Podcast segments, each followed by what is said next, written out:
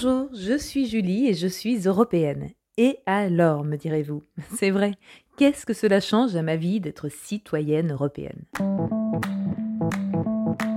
Petite confidence, j'ai du sang belge et polonais qui coule en moi. Sans doute est-ce pour cela que je me sens particulièrement européenne. Mais ce sentiment aurait pu naître plus tard, en 2004, lorsque je suis partie étudier un semestre en sciences politiques en Pologne à Katowice. C'était la première année que la Pologne était proposée à l'échange Erasmus. J'ai sauté sur cette occasion et pendant six mois, ce fut une vraie découverte de Cracovie, de la Silésie, mais aussi de l'histoire et de la géopolitique du pays et enfin une mise en pratique sur le terrain et un approfondissement des connaissances de la langue. Car oui, tac tac, po polsku. Vous l'aurez deviné, cela signifie je parle polonais. Et vous, faites-vous partie des 12 millions de personnes ayant bénéficié de ce programme d'échange lors de ces 36 dernières années? Il y a de grandes chances que ce soit le cas, car la France est aujourd'hui le premier pays d'envoi d'étudiants Erasmus ⁇ Un étudiant français sur deux serait concerné. Alors, racontez-moi tout. Où êtes-vous parti en Erasmus? Avez-vous appris une nouvelle langue? Découvert une nouvelle culture? Est-ce que cela a boosté votre employabilité?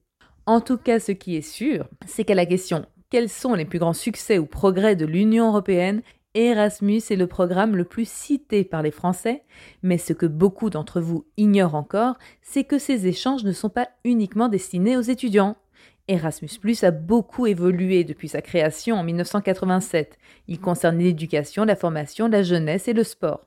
Aujourd'hui, vous pouvez donc aussi en bénéficier en tant qu'étudiant dans une filière professionnelle, apprenti, formateur, jeune diplômé, collégien, lycéen et même en tant que demandeur d'emploi. Et cette expérience est bénéfique pour tous. 60% des demandeurs d'emploi retrouvent un travail ou une formation dans les 6 mois qui suivent leur échange Erasmus. Quant aux apprentis, 86% d'entre eux estiment que cette expérience a permis d'améliorer leur employabilité. Je vous partage une autre info qui fait plaisir? Eh bien, Erasmus est loin de s'arrêter, même au contraire, il a le vent en poupe, comme l'explorateur qui a inspiré le nom du programme. Depuis 2019, il y a eu 30% de demandes de mobilité en plus et le budget européen a augmenté fameusement. Le budget a doublé pour la période 2021-27 par rapport aux sept années précédentes, avec 28 milliards d'euros. D'ailleurs, pour la période entre 2021 et 2027, Erasmus ambitionne de viser 10 millions de citoyens, alors que je rappelle que 12 millions de personnes ont été concernées en 35 ans. On peut bel et bien dire que Erasmus avance toute voile dehors. 33 pays du continent européen participent aujourd'hui au programme Erasmus et c'est sans parler d'Erasmus Mundus. Il y a tellement à dire sur ce programme européen que promis, j'en reparlerai dans un prochain épisode. L'Union européenne, c'est aussi le financement de projets respectant ses grands objectifs et répondant à des besoins locaux. Alors, je tourne la roulette des projets rendus possibles grâce à de l'argent européen, et hop, direction la Normandie, à Flers, dans l'Orne, où une maison des aidants propose des loisirs numériques, tels que des tablettes ou un casque de réalité virtuelle pour simuler un saut en parachute. Un projet soutenu par le FEDER et le programme LEADER pour la ruralité.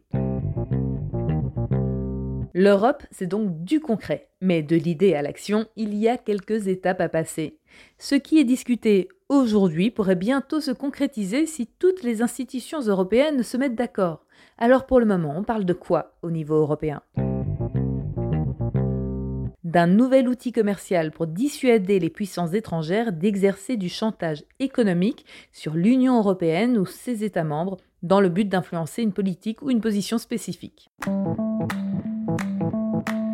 Voilà, j'espère que vous êtes restés jusqu'à la fin de cet épisode avant de vous renseigner sur votre éligibilité ou celle de vos enfants à un échange Erasmus ⁇ européenne et alors est disponible sur toutes les plateformes, alors suivez-nous, likez-nous et rendez-vous aussi sur notre page Instagram. À la semaine prochaine pour parler d'Europe concrètement.